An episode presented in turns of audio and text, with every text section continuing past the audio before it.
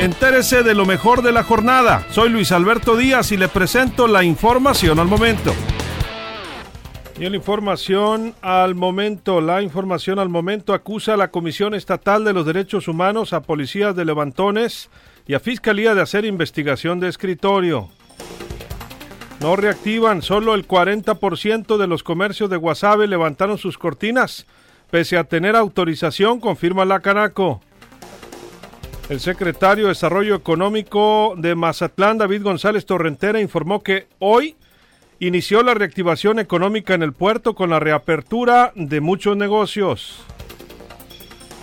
Y en Los Mochis, a partir de hoy también se autorizó la apertura de algunos negocios y el próximo papelerías, pinturas, estéticas, llanteras, refaccionarias, entre otros. Y el próximo martes reaperturarán comercios eh, tiendas de ropa, zapaterías, entre otras. Como una actitud carroñera calificó el alcalde de Concordia, Felipe Garzón, el cuestionamiento de sus, de sus compañeros regidores y del mismo partido en redes sociales promoviendo que haya en Concordia una autoridad provisional ahora que tiene coronavirus. Por temor a un brote de COVID, el Congreso del Estado pospone sesión presencial de este jueves. La diputada Cecilia Covarrubias resultó positivo. Lamentablemente también hace unos días murió su mamá.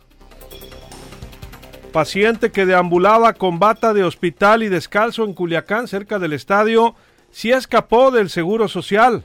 Confirmó el delegado que hubo un descuido de vigilancia, pero de inmediato se reingresó a la persona.